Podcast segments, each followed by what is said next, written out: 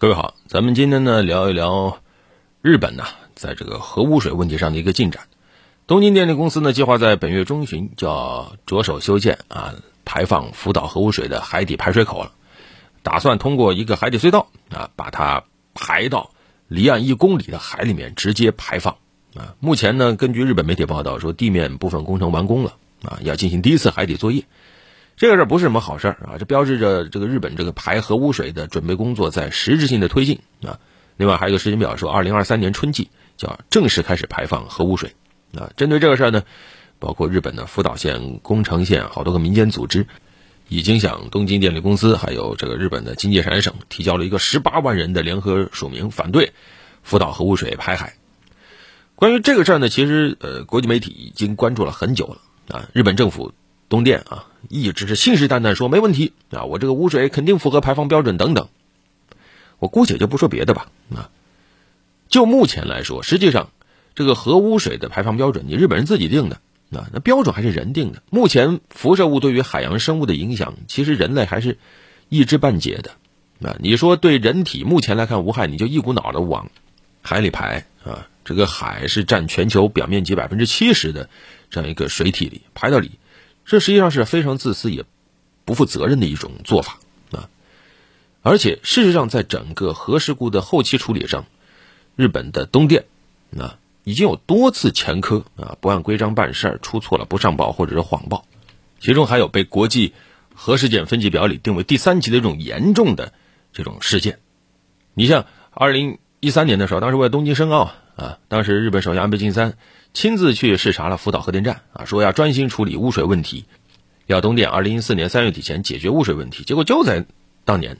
啊，因为一个所谓的工作人员操作失误，直接漏了十吨污水啊。然后二零一四年有一个储水箱漏了接近一百吨辐射浓度最高的污水啊，说是工作人员忘了关阀门。这什么公司？而且真的，我们今天不仅仅只说核污水，要关注的不光是核污水排海问题啊。福岛核电站留下了很多很多的问题，你比如说，当时核事故发生以后，现场和周边所有的一切都成了要清理的这种辐射污染物啊。你比如说，堆芯熔毁以后形成的核燃料的残渣啊，还有存储中的这种废弃的核燃料棒，核电站爆炸直接产生的大量的这个核污染的瓦砾、各种建筑的废料，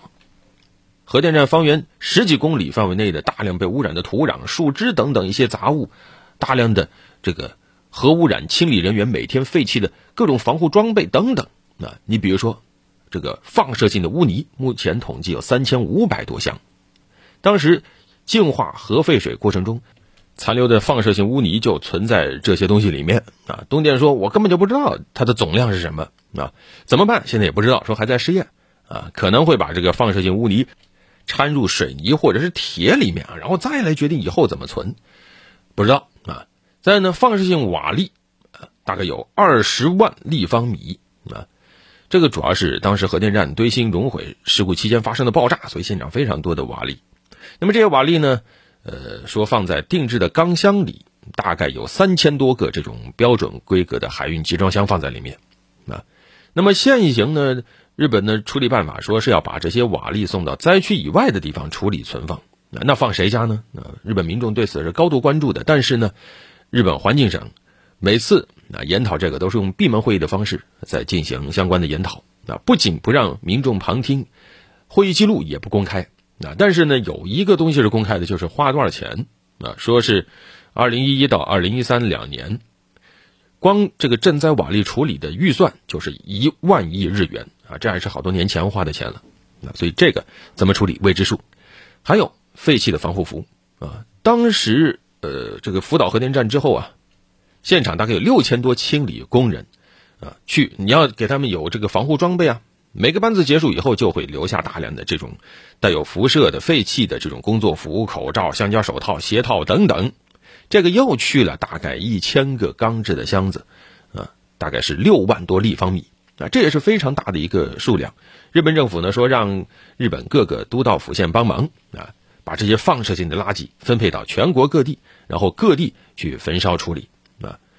这玩意儿肯定也不能随便烧啊，那呃，所以当时日本临时出台一个标准，行吧，那就烧啊，只要烧完以后这个灰剂每千克的放射性物质不要超过八千贝克勒尔，就算合格啊，但是这个焚烧是直接接触空气的呀，你不能光看焚烧以后的灰烬怎么样啊？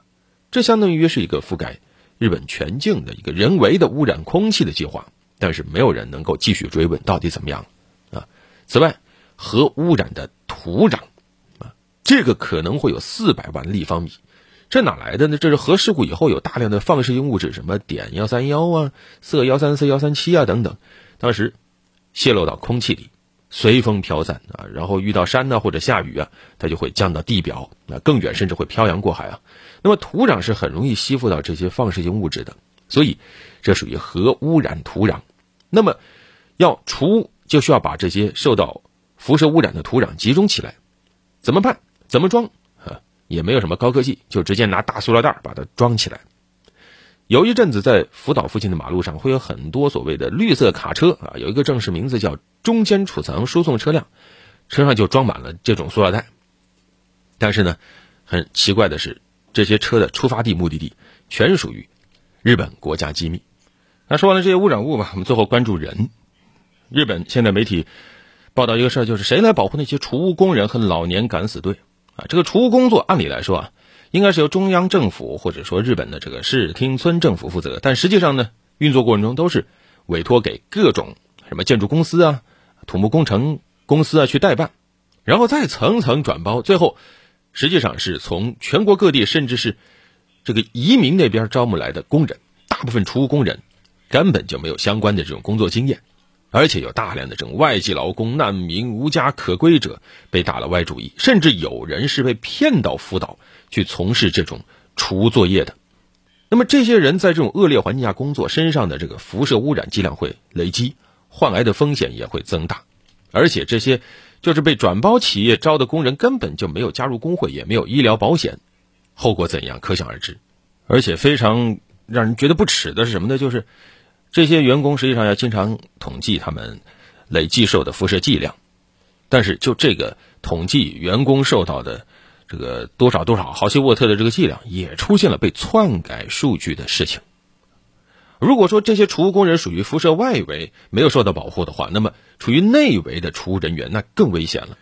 就是所谓的老年敢死队嘛。啊，当时东京电力公司请了一些年老退休的志愿者去当死士啊，就是说。他们年纪大嘛，即使受了大剂量的辐射，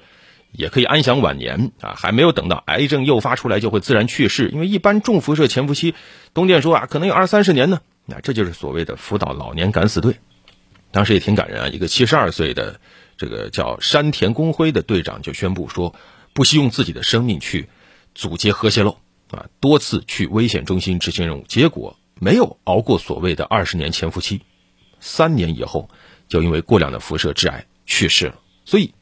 一桩桩、一件件这么多的问号，东电，包括日本，什么时候能给世界一个清楚的答案？好了，本期就聊这么多。